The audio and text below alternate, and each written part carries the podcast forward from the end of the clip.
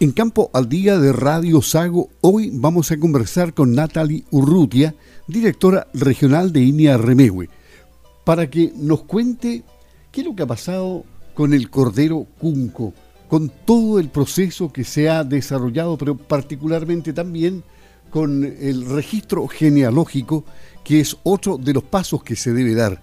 ¿Cómo está Natalie? Gusto de saludarla. Le habla Luis Márquez. Buenos días. Buen día, don Luis. Muy bien, muchas gracias por la entrevista. Este ha sido uno de los grandes hitos que ha conseguido en línea Remegue al trabajar con los eh, productores del cordero raza Cunco. ¿Están satisfechos ustedes? Eh? Sí, la verdad es que es un trabajo que se lleva realizando hace bastantes años ya.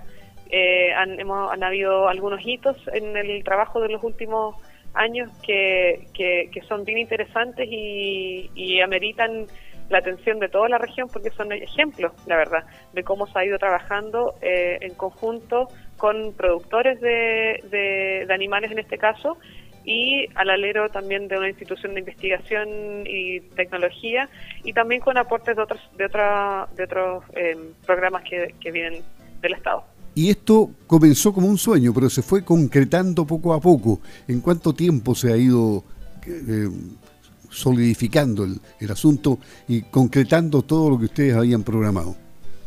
Mira, la, cantidad de años exactos no la manejo, pero más o menos eh, tengamos en cuenta que partió eh, posiblemente hace unos 10 años atrás este trabajo, donde se empezó a trabajar en la investigación para eh, registrar la raza Cunco como una raza propia de la zona de la cordillera de la costa en, en las, provincias de Osorno y Yanquihue. Se trabajó en conjunto con los productores ovinos de la zona de esa zona para, para empezar a, levantar la información, un poco de la historia y a eh, demostrar con base científica que los animales de esa zona pertenecían o, eh, habían eh, pasado por ciertos procesos evolutivos que la caracterizaban como diferentes a las razas que ya le habían dado origen. Claro, y, y, ahora hemos llegado ya a, las puertas del registro genealógico. ¿Qué significa esto? Mira, en el año 2016 eh, se, aprobó el, el primer registro de la raza, o sea, el registro oficial en realidad de esta raza Cunco ante el SAC. lo que nosotros vamos a hacer ahora, en realidad, lo que el, el, hito que viene hoy día, que es un poco para finalizar todo este proceso, porque hemos eh, trabajado una investigación, como le decía, en registrar esta raza.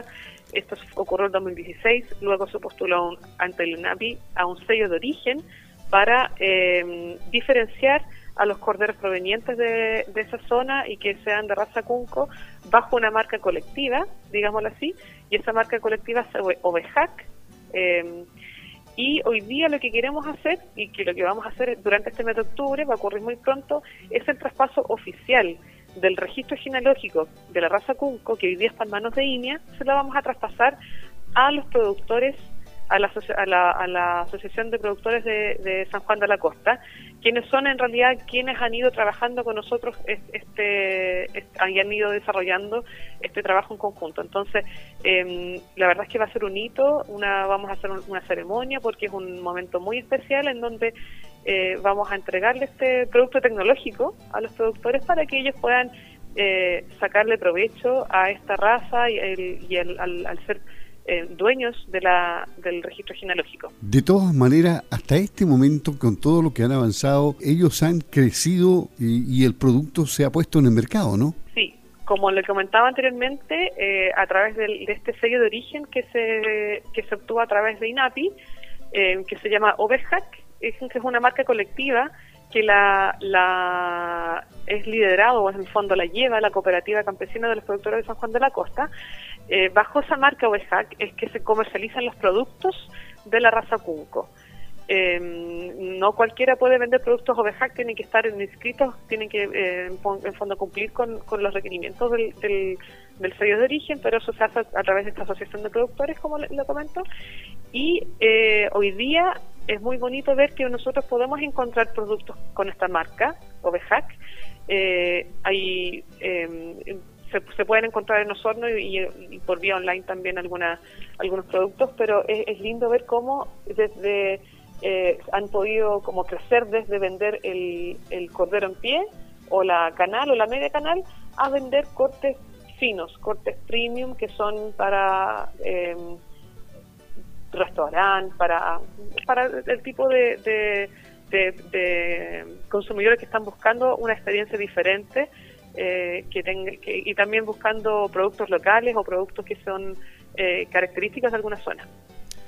Estamos, por ejemplo, muy lejos de la exportación, para eso se necesita crecer mucho más en, la masa ganadera? Mira, cuando se hizo el registro, cuando se trabajó en el registro de la raza, había, según entiendo, una, una cantidad de 2.300, 2.400 animales bajo registro bajo esa raza. Puedo estar, ese número puede ser muy diferente hoy día en todo caso, como le digo, son varios años atrás, pero posiblemente se pueda acceder a nichos eh, específicos para exportar esta carne, como le digo, como es una carne con sello de origen, y los cortes que tienen, eh, la presentación que existe es muy atractivo para el mercado internacional. Posiblemente a lo mejor una, una piedra de tope podría ser la, cantidad animal, la cantidad o, el volumen de ventas que pudiesen tener. Pero por eso igual es interesante el modelo de negocio del, del de esta eh, marca colectiva, en donde por medio de la cooperativa se certifican los productores de estos eh, em, ovinos de raza cunco de que ellos son eh, de la zona, sus animales son cunco, etcétera, y eh, pueden juntar volumen entre varios productores. O sea, no es necesario que, solo, que un productor eh, se haga cargo de, hacer toda esta gestión y vender sus propios animales, sino que por medio de la cooperativa, como ellos llevan esta marca colectiva, se pueden hacer las gestiones y suman volumen entre varios productores bajo este, este sello de origen, como le digo. La, la presentación del, del producto eh, ha entrado por la vista y después por el sabor, obviamente, en, los consumidores. ¿ah? Sí, nosotros en INEA hemos trabajado con aporte, bueno, con programas financiados por el FIA para buscar, claro, buscar valor agregado en los productos eh, de origen ovino y en eso se ha hecho un trabajo con esta con esta raza Cunco. Trabajos con chefs, un trabajo con, eh, donde se han elaborado recetas gourmet, en donde se ha trabajado en el tema de los cortes para, para ir eh, capacitando y enseñando y, y, valorizar la carne de cordero de otra forma, a lo cual estamos, estamos todos más acostumbrados acá en la zona sur. Entonces, eh, también es bonito para nosotros poder destacar este trabajo de INEA, además del registro de la raza, hacer todo el, trabajo de base, investigación, que no es menor, y y también acompañar en todo lo que es la agregación de valor para que esos productos del, de la raza Cunco, incluso las lanas, lo, que son los interiores también puedan ser productos con valor agregado para, para el mundo. Sí, ojalá que no tenga techo el crecimiento del cordero Cunco, ¿eh? que siga hacia arriba. Ojalá. Eh, por lo demás, muy rico. Es muy rico. Si tú tienes la oportunidad de gustarlo, te, te, te lo recomiendo. Está es una carne muy sabrosa eh, y en realidad en panel, en los, entre los estudios que se han realizado con este tipo de carne, se, se ha identificado que es una carne muy, muy sabrosa en relación a otro cordero. Y, y del cordero cunco pasemos a la fruta, pasemos a la frutilla que está complicada con el nemátodo de la frutilla. Ustedes han estado en la parte investigativa de este nemátodo. ¿Qué nos puede contar la directora de línea Remegue? Sí, la verdad es que las últimas semanas hemos comenzado a, escuchar mucho más de este nemátodo de la frutilla. Eh, nosotros como INIA, eh, la verdad es que tenemos una importante labor para apoyar al organismo oficial que, está llevando un poco el, el, tema del control en Chile, que es el SAC. Eh, nosotros en INEA eh, los apoyamos y además estamos también eh, buscando soluciones a nivel nacional, no a nivel acá de sino más bien en otros centros más al norte. se está buscando formas de, ayudar a controlar la plaga. algunas de las acciones de INEA, por ejemplo, van por el lado de promover activamente las soluciones sostenibles que, que sean basadas, ojalá, en la naturaleza para el control cultural para, para también disminuir el uso del control químico, sobre, aquello, sobre todo aquellos químicos de etiqueta roja que son los más contaminantes. También estamos incentivando el trabajo interministerial y con los gobiernos regionales para buscar las soluciones integrales para adoptar estas medidas en el control de la plaga y eh, también un poco hacer el, eco a, los voceríos oficiales que, que emanan sobre este tema y le, puedo comentar nosotros a nivel nacional, INEA hay dos centros, INEA Quilamapu en la región del Ñuble y INEA La Tatina en la región metropolitana, están apoyando en el diagnóstico molecular del nematodo eh, para las muestras que está recolectando el SAC con las predios de frutilla. Eh, Ahora, más o menos eso, ese es el trabajo que estamos haciendo nosotros. Eh, como no existe, como es una plaga, perdón, como no existe el, no la plaga declarada como tal hasta hace un par de semanas atrás, em, no hay tanta información al respecto.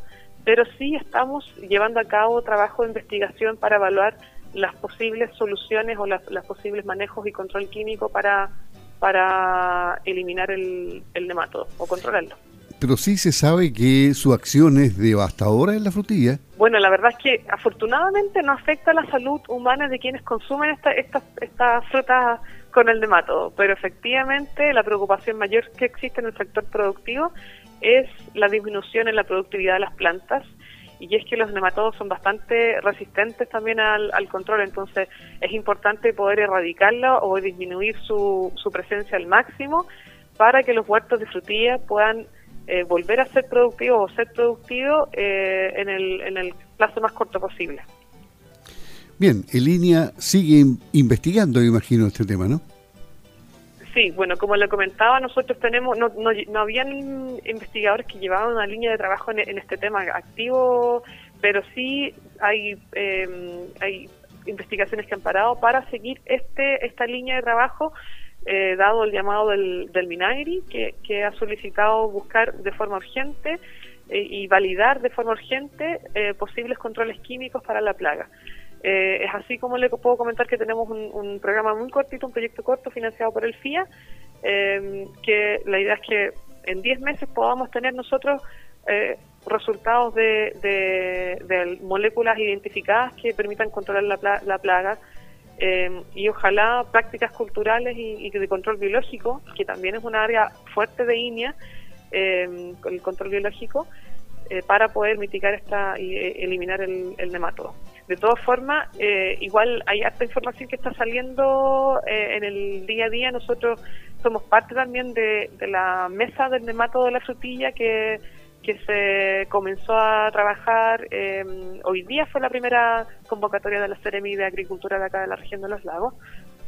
Entonces estamos em, atentos a toda la información, aportando con información y, y la importante es que estemos unificados y que tengamos eh, la información bastante de, bastante fácil acceso para no dar malos mensajes tampoco. Natalie Urrutia, directora regional de línea Remegüe, conversando en Campo al Día de dos temas, el cordero cunco y el nematodo de la frutilla. Que esté muy bien, Natalie, gusto de hablar con usted. En cualquier momento estamos en contacto nuevamente. Buenos días. Muy buen día, muchas gracias por la entrevista nuevamente, don Luis. Que tenga buen día también.